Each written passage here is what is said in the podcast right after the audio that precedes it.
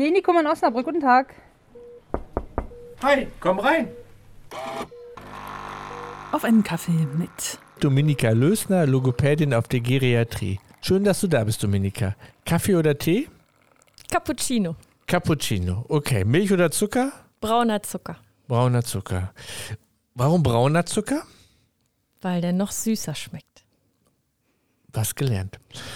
Dominika, ähm, es ist ja bald Weihnachten, das hier wird die Nummer, die vermutlich am 21. Ähm, Dezember ausgestrahlt wird. Deshalb fangen wir mal mit ein paar Fragen rund um das Thema an. Hast du ein Lieblingsweihnachtslied? Ein Lieblingsweihnachtslied, bestimmt. Äh, natürlich Last Christmas, ja, was überlege ich überhaupt? ja, ein super tolles Weihnachtslied. Jedes Mal wieder gern gehört. Ich bin einer vom Alter her, die sich noch an die ersten Lieder, also ersten Male Jahre erinnern, als das gespielt wurde. Furchtbar. Gibt es Dinge außer Last Christmas, die für dich unbedingt zu Weihnachten gehören? Rituale, Abläufe, etwas, was immer im Hause Lösner sein muss, damit Weihnachten wird? Ja, da gibt es ganz viel. Also da gibt es das Plätzchenbacken mit meinen Schwestern, das äh, oft dann in der Mehlschlacht endete. Dazu haben wir immer so eine schöne CD gehört, da lief da nicht Last Christmas, sondern irgendwelche gruseligen Märchen. Ähm, es musste viel Kerzenschein geben, es musste Adventsgesang auch geben. Das mochten wir im jugendlichen Alter dann nicht mehr so sehr. ähm, Kirchgänge, unheimlich viele Kirchgänge. Wie unheimlich viele Kirchgänge? Jeden Tag fünfmal? Und dergleichen. Oder? Okay, okay. Okay. Ähm, und heute? Also das sind Sachen, du erzählst Sachen, die so früher dazugehörten. Genau. Ähm, gruselige Märchen wirst du dir heute hoffentlich nicht mehr anhören. Was gehört heute dazu? Doch, also wenn ich Plätzchen backe, witzigerweise, dann höre ich trotzdem diese Märchen und äh, finde das dann lustig, weil ich weiß, dass meine Schwestern das dann auch teilweise noch machen. Ansonsten gehört dazu, normalerweise auf den Weihnachtsmarkt zu gehen, wenn da nicht gerade Corona wäre und er wieder schließen würde. Es gehört auch da der ein oder andere Kirchgang dazu, aber nicht mehr in der, in der Masse. Ja, und äh, Freunde treffen, Familie treffen, Karten schreiben, sowas. Und der Heiligabend selbst war zu Hause ritualisiert oder wechselte das? Also gab es immer dasselbe Essen? War der Ablauf immer gleich? Wie war das bei euch? Komplett immer gleich. Und das ist auch eigentlich heute noch so. Also äh, mein, ich hoffe, dass meine Neffen nicht zuhören. Mein Papa spielt immer den Weihnachtsmann. Also das ist tatsächlich sehr unchristlich. Bei uns kommt der Weihnachtsmann und ähm, ja, dann wie gesagt, dreimal gehst du in die Kirche, also einmal Krippenspiel, dann evangelisch, dann katholisch. Das äh, wird alles an dem Abend durchgerockt und Nein. viel gegessen, auch immer meistens das Gleiche. Du hast gerade gesagt, ähm, dreimal an, Wein, also an Weihnachten oder an Heiligabend zur Kirche, einmal evangelisch, einmal katholisch. Deine Eltern sind dann ein, deine Mama ist katholisch, dein Richtig. Vater evangelisch. Ja. Und dann konntet ihr euch nicht entscheiden und dann mussten die Kinder alles ausbaden und beides mitnehmen. Sozusagen. Nein, es war so, dass wir äh, Kinder sind alle katholisch erzogen worden. Und deswegen sind wir zur katholischen Messe wirklich sehr obligatorisch mitgegangen. Und äh, der, der evangelische Gottesdienst, den mochte ich persönlich einfach auch sehr. Da war dann noch auch noch mal ein anderes Krippenspiel, an dem wir nicht selbst teilnehmen mussten, sondern dass wir uns angucken ah, okay. durften. Und ja, und weil das auch so ein bisschen ähm, so dazugehörte für, für uns Kinder auch dann bei meinem Papa mal dabei zu sein, so ein bisschen zu Weihnachten. Man kann also sagen, dass Weihnachten religiöse Vergnügungssucht im Hause Lösner gefrönt wurde. Wenn du so willst. Super.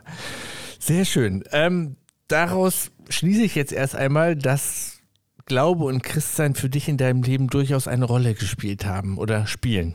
Spielt immer noch, ja. Ähm, machst du ein bisschen was dazu sagen? Was heißt spielt immer noch? Betest du regelmäßig? Also du bist jetzt die erste, wo wir tatsächlich jemand fromm Einstieg oh, in den Podcast kriegen. Genau. Das ist ganz ungewöhnlich, aber das hat sich jetzt mal so angegeben. Geschockt. ähm, ja, also wie spielt das eine Rolle? Ich bete auch, aber das würde ich sagen, ist gar nicht mal so das Erste, was mir dazu einfällt, sondern ich bin einfach, ja, ob man spirituell oder gläubig, wie man das jetzt bezeichnen möchte. Also es spielt in meinem Leben eigentlich immer eine Rolle, dass ich sozusagen auch in der, in der Arbeit oder im Privaten, dass ich eben so eine Haltung habe, würde ich sagen, so eine, so eine spirituelle Haltung. Also ich habe ähm, einfach so dieses, diese Hoffnung, Gottvertrauen, so das schwingt irgendwie in allem eigentlich, was ich mache, mit. Schön. Ähm, wir haben gerade nochmal über Weihnachten gesprochen und dass ähm, dein Vater den Weihnachtsmann gibt. Ähm, bist du dieses Jahr Weihnachten zu Hause? Ja, ich hoffe es sehr. Und äh, du musst dann aber kein Engelchen spielen für deine Neffen. Aus der Nummer bist du raus, oder? Den Engel würde mir ja keiner abnehmen. Das stimmt, ja. Nein, äh, ich muss aber, wie die Kinder auch, die kleinen Kinder, muss ich irgendwas vortragen. Also das ist auch wirklich äh, immer Sitte gewesen bei uns. Wir müssen entweder so ein Gedicht dann auswendig können oder irgendwie... Zicke, zacke, Hühnerkacke. Genau, manchmal, wenn es länger ist, durfte ich auch schon mal einen Zettel mitnehmen. Ähm, oder wir spielen was mit Instrumenten vor, wir singen was. Okay, und was wird dieses Jahr kommen? Zicke, zacke, Hühnerkacke? Äh, Ich weiß es noch nicht, verrate ich noch nicht. Kannst du viele Gedichte? Kannst du die noch oder musst du die dann immer nochmal neu einüben? Also ich habe so ein, zwei, die ich noch kann.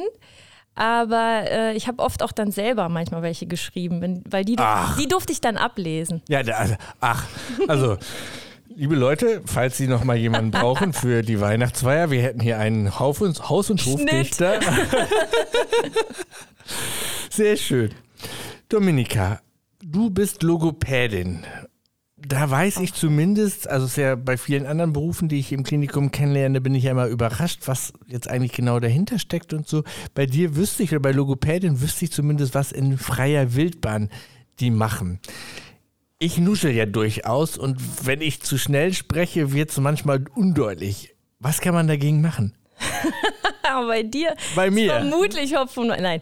Ähm, was kann man dagegen machen? Man könnte deine orofaziale Muskulatur stärken. Meine was bitte? heißt deine Lippenmuskulatur, deine Zungenmuskulatur, dass äh, die quasi die Muskeln gestärkt werden und auch die Koordination eine andere wird. Man könnte außerdem an deiner Kieferweite arbeiten, dass du also den Mund weiter öffnest beim Sprechen. Was ja beim Singen auch gut ist. Also Ja, da, da, da denkt man ja manchmal, dass so, ähm, so, so Chöre oder so, dass die alle völlig übertrieben den Mund aufreißen, wo du denkst, Leute, was macht ihr da für Quatsch? Ja, die machen das ganz wäre, viel richtig. Genau, die machen ganz viel richtig. Also beim Singen spielt dann natürlich die Atmung auch noch eine große Okay, Rolle. klar. Auch beim Sprechen. Aber beim Singen ist deswegen der Mund noch weiter offen, weil du viel mehr Luft natürlich brauchst. Was wäre so eine klassische Übung für. Kannst du das Wort, das Wort ist super bei, äh, bei äh, Scrabble, kannst du das nochmal sagen? Was soll ich trainieren? Welche Muskeln? Die orofaziale Muskulatur ist das. Oro, oral der Mund Ja, und fazial im Gesicht auch. Ne? Okay, mach mal eine Übung vor, die klassisch ist.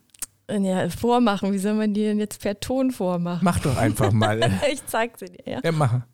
So, wenn Sie jetzt eine Kamera hätten, wenn es hier kein Podcast, sondern ein Audiocast wäre, dann würden Sie aber lachen. Das sah sehr kurzweilig aus, als werde ich einen Teufel tun, dass ich das mache. Also, oder wenn nur in geschlossenen Räumen, wo mich niemand sieht.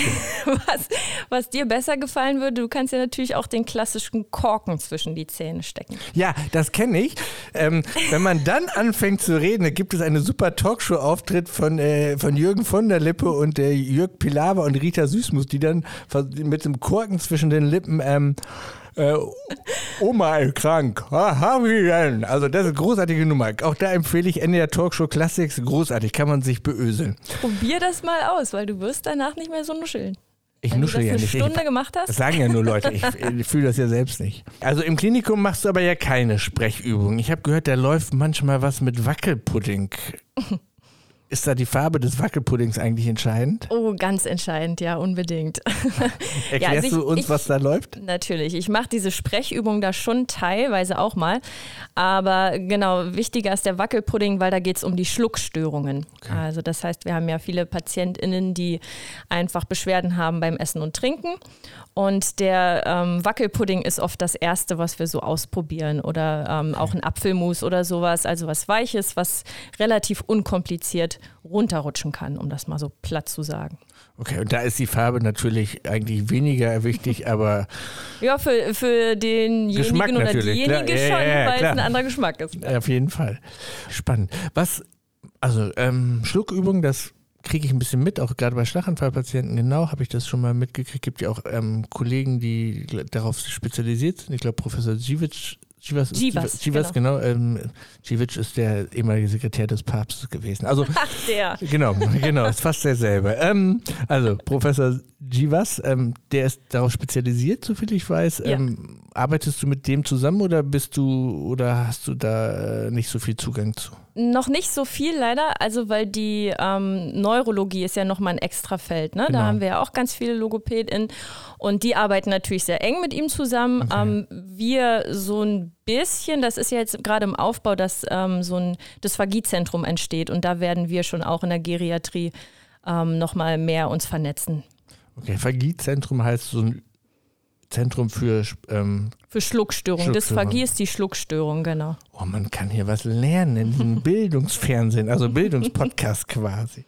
Ähm, ich weiß von dir, dass du aus den neuen Bundesländern kommst. Deine Eltern kommen aus Brandenburg. Richtig. Genau, das vorhin nochmal erzählt, als wir im Auto hier hingefahren sind, dass dein Opa aus Sachsen kommt. Ähm, du selbst bist aber ja deutlich jünger, das heißt, du bist ähm, nach der Wende geboren.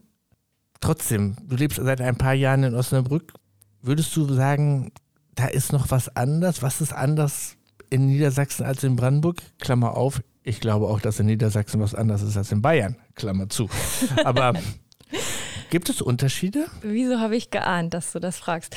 Ähm, genau, also um das nochmal ähm, ein bisschen zu berichtigen, meine Eltern sind auch eigentlich aus Sachsen, aber Ah, die sind dann okay. nach Brandenburg gezogen und da bin ich auch geboren und aufgewachsen. Genau, und dadurch, dass ich, äh, sag's auch einfach mal, 1990 geboren bin, habe ich es quasi nicht mehr äh, so Ein ganz Einheitskind. bekommen. Ein Einheitskind. Einheitskind, ja. Das ist so ein bisschen die Mentalität einfach immer noch, finde ich. Also das ist manchmal eine andere Bescheidenheit, finde ich, im Osten, äh, was ich hier dann manchmal nicht so sehe. Und auch so ein bisschen, ähm, ja, der Zusammenhalt, das könnte auch so ein bisschen mit dem ländlichen und städtischen zusammenhängen. Da bin ich mir manchmal nicht sicher, ob das einfach grundsätzlich auf dem Land auch eine andere Mentalität ist. Wie bist du nach Osnabrück gekommen? Übers Studium damals. Du hast genau, also das ist dann ein Studium Logopädie oder? Genau, Nein. das ist mit Ergus und Physios zusammen nochmal so ein interdisziplinäres Studium, was ich gemacht habe. Und das gibt, kann man in Osnabrück studieren und weil du nicht wusstest, wo Osnabrück liegt, hast du gesagt, gehe ich mal in Das die Regen. nehme ich. Das nehme ich mal in die Regenrinne. kann ich mal gehen. geworfen und Genau. Was gefällt dir in Osnabrück?